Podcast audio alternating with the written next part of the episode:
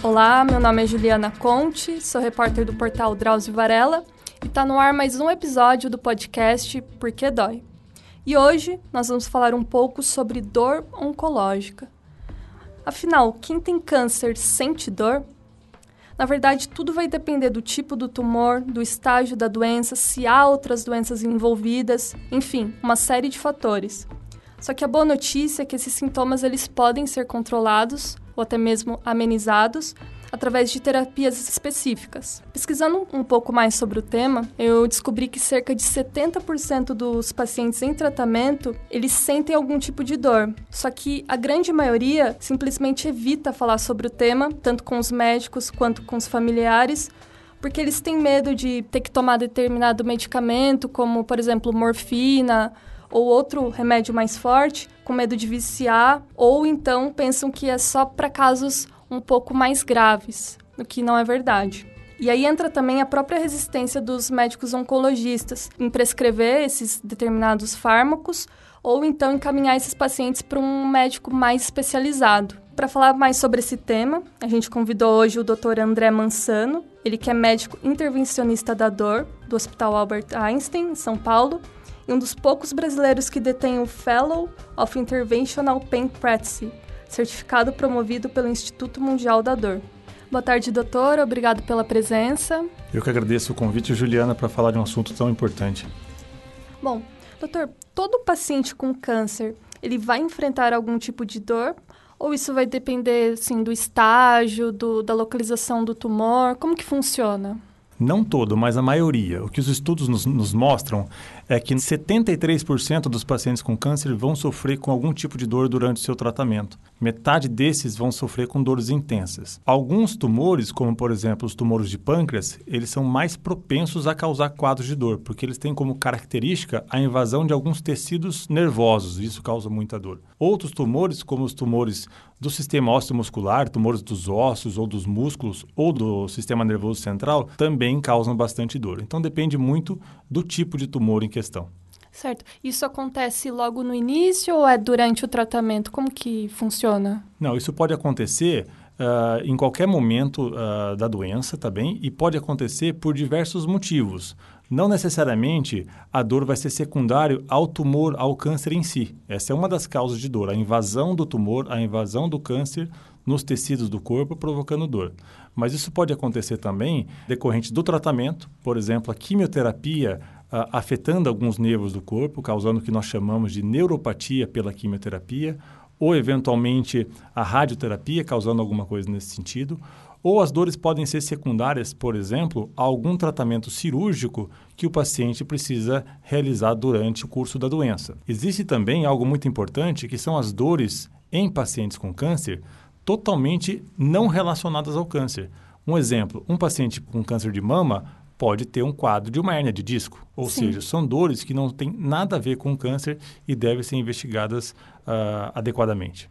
Doutor, quimioterapia dói? Fazer a quimioterapia, radioterapia ou depende? A, a, quimioterapia, ela pode causar em alguns casos, e aí vai depender muito do quimioterápico utilizado, tá? Ela pode causar o que nós chamamos de neuropatia, tá? Uhum. Quer dizer, a, a quimioterapia, ela tem como função destruir e alterar aquelas células do câncer. Tá? Acontece que nem todas são muito seletivas, então ela pode, inclusive, uh, danificar algumas células que não deveriam. Né? Uhum. Uma delas são as estruturas nervosas. Então, alguns pacientes podem ter dor em queimação nos pés, nas mãos, por conta da quimioterapia. Atualmente, com a infusão mais lenta do quimioterápico, né? antes se fazia muito medicação muito rápido, digamos assim, com a infusão mais lenta do quimioterápico, esse problema diminuiu consideravelmente, mas ainda é uma realidade e em muitos casos leva até uma suspensão daquele quimioterápico, né? interrupção daquele quimioterápico. E a rádio? A radioterapia também pode causar dor. Uh, vamos imaginar uh, uma radioterapia que é feita por uma metástase na coluna vertebral, né? que causa bastante dor. Não é, não é incomum o paciente ter uma piora inicial da dor, nós chamamos isso de flare-up, uh, uma piora inicial para depois de algumas semanas ele então passar a melhorar. Né? A radioterapia também pode causar algum desconforto, sim. Doutor, quando a gente fala de dor, é algo bastante subjetivo, né? E como que vocês avaliam, assim, de cada paciente? Tem uma escala? É, você está correta. A dor é uma experiência totalmente subjetiva e totalmente pessoal. Né? A avaliação da dor é algo bastante delicado. Nós devemos sempre acreditar naquilo que o paciente está nos dizendo. Existe uma escala clássica que vai de 0 até 10, onde 0 é a ausência total de dor e a nota 10 seria a maior dor que aquele paciente consegue imaginar e ele vai então graduar a dor que ele está sentindo de 0 até 10. E aí a gente já pode perceber que uma dor 10 para mim pode ser diferente de uma dor 10 para você. Depende muito daquilo que eu entenda ou das minhas experiências passadas com quadros dolorosos. Existem também alguns questionários que visam identificar qual que é o potencial danoso daquela dor na vida do paciente. Nós chamamos isso de questionários de estilo de vida. Uhum. Então, o paciente vai responder várias perguntas para mostrar para a gente como aquela dor atrapalha cada atividade diária de, dele. Né? Então, isso nos dá um panorama geral muito interessante para a gente saber o quanto que aquele paciente está sofrendo com isso. Doutor, eu, eu queria que o senhor quebrasse alguns mitos, né? Porque quando a gente fala de dor, geralmente tanto o paciente quanto os familiares associam que a doença já está no estágio estágio terminal, o que não é verdade, né? Isso não é necessariamente verdade. O que é verdade é que o paciente, quanto mais agressivo o câncer, quanto mais avançado o câncer, maior a propensão dele sentir dor. Isso é verdade. Mas não quer dizer é, que se ele sentir dor, que aquele quadro está avançado. E como eu disse anteriormente, não quer dizer que se ele estiver sentindo dor, que essa dor tem relação com o câncer. Né? Então isso é muito importante. É, doutor, como que os médicos oncologistas eles lidam com essa questão da dor? Eles estão preparados ou não necessariamente tem uma equipe especializada no, nos hospitais? Como que funciona isso? É, eu acho que o oncologista ele está preparado, como qualquer médico, na verdade, a tratar os casos, entre aspas, mais simples, as dores mais leves, talvez moderada. Quando as dores são muito importantes, aí se faz necessário a presença de um especialista em dor. Né? Então, hoje, cada vez mais nas clínicas de oncologia, há alguém especializado no tratamento da dor. Né? Existe a questão do paciente e também do oncologista, porque o foco do tratamento, obviamente, é muito na questão do tumor. Né? Então, é, é muito na questão da quimioterapia, da radioterapia ou, eventualmente, de uma cirurgia para retirar aquele tumor. Isso é totalmente compreensível. Sim. O que a gente não pode esquecer é que isso pode estar tá causando uma dor e que isso tem tratamento. Tá? Uh, muitos pacientes acreditam que sofrer dor durante o seu tratamento, durante o processo do câncer, é algo extremamente normal. Sim. Então, que eles teriam que acostumar com isso. Isso não é verdade, né? Há tratamentos interessantes para isso. É, eu estava lendo que cerca de 40% dos pacientes, eles têm as suas dores inadequadamente tratadas. São... Perfeito. Essa é a estatística correta mesmo. Mais ou menos entre 30% a 50% dos pacientes têm suas dores subtratadas por diversos motivos. Certo. E, os pacientes, no caso, eles costumam dizer o que eles estão sentindo ou eles também têm certa resistência? Nem sempre dizem, né? Nem sempre dizem. Se eles não forem perguntados de forma clara e objetiva, muitos deles, em especial as mulheres com mais idade, são mais cordatas, são mais resilientes e acabam não comentando muito com o médico, até algumas delas achando que vai, isso vai incomodar, isso vai atrapalhar o tratamento, cujo foco natural é de fato no tratamento do câncer. Né? Voltando àquela questão dos médicos, quem trata, o especialista que trata dessa questão das dores dentro de um tratamento oncológico, é o anestesiologista ou é uma outra especialidade? A grande maior parte hoje dos especialistas em dor tem como especialidade de base a anestesiologia. Né? Uhum. E depois é feito um treinamento onde ele, ele adquire então a área de atuação em dor. Uh, Existem algumas pesquisas europeias que mostram que apenas 3% dos pacientes que têm câncer associado à dor são tratados por especialistas em dor. O Instituto Oncoguia de São Paulo fez uma pesquisa muito interessante com mulheres que têm câncer de mama. E o que, que eles perceberam? Que apenas 10% dessas pacientes com câncer de mama e dor eram então tratadas por especialistas em dor. E isso, com certeza, gera um subtratamento, um tratamento mais inadequado do quadro doloroso. É, no, nos hospitais, então, brasileiros, falta um especialista, muitas vezes, não tem um especialista só para cuidar da dor desse paciente? Na maior parte dos hospitais, faltam então especialistas no tratamento de dor, faltam protocolos, falta uma equipe coesa, falta uma equipe organizada para o tratamento da dor. E quando nós falamos em serviços hospitalares, cada vez mais eles são acreditados por uh, algumas associações e uma, um dos critérios avaliados, com certeza, é o quão adequadamente esse paciente é tratado no que tange ao processo doloroso. Doutor, o senhor estava, antes de chegar aqui, o senhor estava comentando que sobre essa questão do, da dor em paciente oncológico ser subtratada, né? Que muitos médicos resistem, inclusive, em encaminhar pacientes. Queria que o senhor comentasse um pouco sobre essa questão.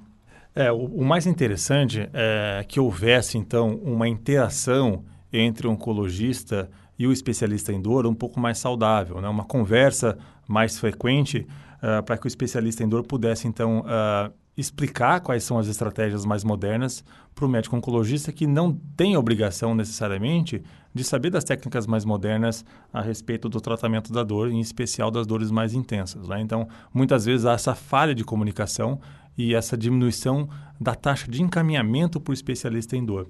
Uh, por exemplo, uh, o meu projeto de pós-doutorado, que tem como objetivo o tratamento de pacientes com uh, dores relacionadas ao câncer de pâncreas, eu mal estou recebendo pacientes, tenho dificuldade de terminar o projeto porque esse paciente não chega até mim para uhum. fazer esses procedimentos para o tratamento da dor do câncer de pâncreas. Nossa. Em relação ao, ao uso de medicamentos, né, como, por exemplo, morfina, fentanil, muitas vezes que são utilizados para amenizar dores mais fortes. Ainda por parte dos pacientes e dos familiares tem certa resistência no uso desses medicamentos? Como que... Acontece isso. Muito, isso. Juliana, muita resistência.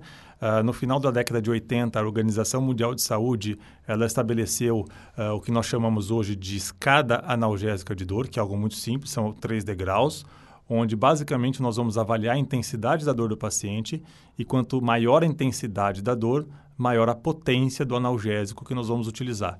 E nós temos esses medicamentos que você citou, que são os opioides, em especial a morfina e os seus derivados, como o fentanil, como os analgésicos mais potentes.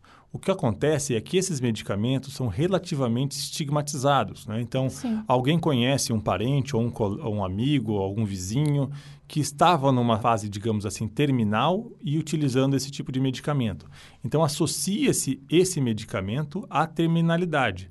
Quando, na verdade, deveriam associar esse medicamento a um maior conforto durante qualquer período, seja ele terminal ou não. E também tem aquela, aquele mito de que vicia. Isso faz sentido? Uh, faz certo sentido, em especial em pacientes que não têm câncer. Né? Então, uh, nós de fato vivemos, uh, em especial nos Estados Unidos, uma epidemia de consumo de opioides que é relativamente preocupante, principalmente para dores não oncológicas.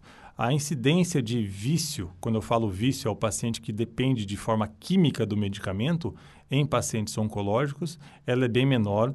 Não acho que é um problema para a gente utilizar esse medicamento, mas obviamente isso deve ser utilizado com critérios médicos bem estabelecidos e por especialistas. É, o pessoal fala muito de morfina, que tem medo, etc., mas tem medicamentos que são utilizados que são até mais fortes, né?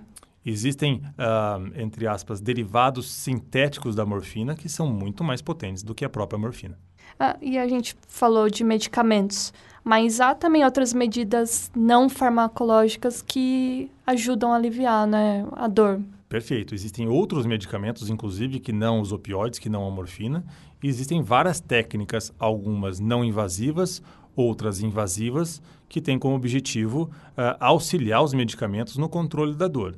Então, por exemplo, nós sabemos que a acupuntura, em muitos casos, tem um efeito bastante interessante. Exercícios físicos já estão está, está, extremamente documentado e comprovado que a simples prática de exercícios físicos diários diminui a intensidade de quase qualquer tipo de dor oncológica, né, quando o paciente consegue fazer. Quais outras medidas mais invasivas, mas sem ser farmacológicas, que existem? Isso é um ponto bastante importante, porque hoje em dia existem técnicas que nós chamamos de minimamente invasivas ou técnicas intervencionistas que são extremamente eficazes para o tratamento de diversos tipos de dores oncológicas, né, de dores relacionadas ao câncer.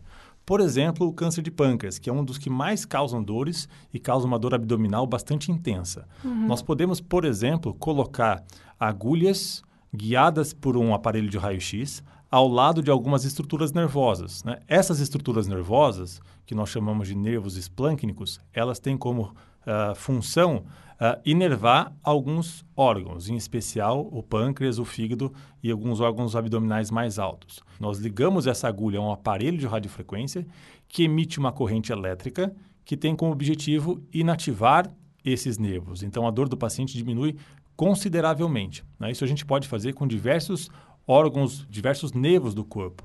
Ou, por exemplo, um paciente que tenha, vamos imaginar, uh, uma, uma mulher que tem um câncer uh, em algum órgão ginecológico Sim. e que tenha muita dor pélvica. Nós podemos abordar uma estrutura nervosa que cientificamente nós chamamos de plexo hipogástrico superior, que é uhum. é responsável então pela inervação desses órgãos. E também podemos inativá-lo, melhorando bastante a dor do paciente. Técnicas um pouquinho mais invasivas, nós podemos até colocar um catéter na coluna do paciente, ali naquele espaço onde se faz a anestesia da gestante, e nós ligamos esse catéter a um reservatório computadorizado que fica debaixo da pele do paciente.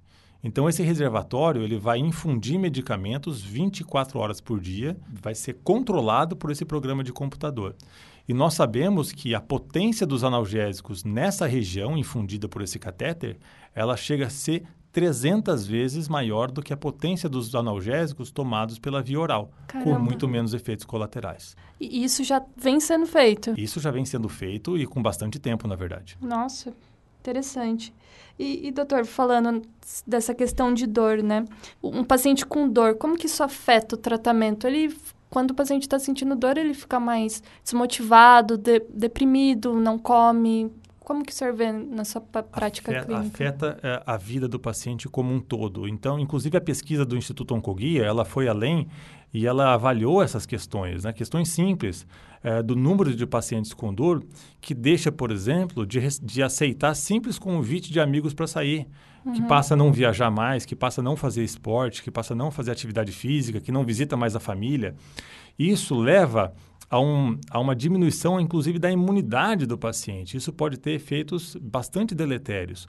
Ou o paciente que tem dor e fica acamado, e a gente sabe que o paciente que não se movimenta, que fica muito deitado, ele tem maior incidência de prisão de ventre, né, de constipação, ele tem maior incidência uh, de trombose venosa profunda, de pneumonia, de algumas complicações clínicas que podem, então, uh, prejudicar bastante o tratamento. Certo. Afeta não só a parte física, mas emocional também. Muito, afeta demais a parte emocional. Bom, então, só para reforçar, é importante quem está em tratamento ou conhece alguém que esteja aqui não deve encarar a dor como algo normal, né, doutor? Não, não deve encarar a dor como algo normal. Deve encarar a dor como, como algo a ser agressivamente tratado, na minha opinião. Certo. E o senhor teria alguma dica, por exemplo, quem está tratando em algum hospital, mas que não necessariamente tem uma equipe dessa, o que, que poderia fazer e ver que o paciente está sofrendo? O que, que seria interessante? O mais interessante, com certeza, é procurar um profissional uh, que não precisa necessariamente estar trabalhando dentro do hospital. Ele pode ir a um consultório de um médico especialista em dor, uhum. para que ele seja então examinado e para que seja então traçado um plano de tratamento específico para aquele caso. Tá ótimo, doutor. Muito obrigada pela presença. E esse foi mais um episódio do Porquê Dói. E só lembrando aqui também que dentro do portal do Drauzio há um outro podcast, o Entre Mentes, que é dedicado exclusivamente à saúde mental. Vale a pena ouvir também. Obrigada e até a próxima!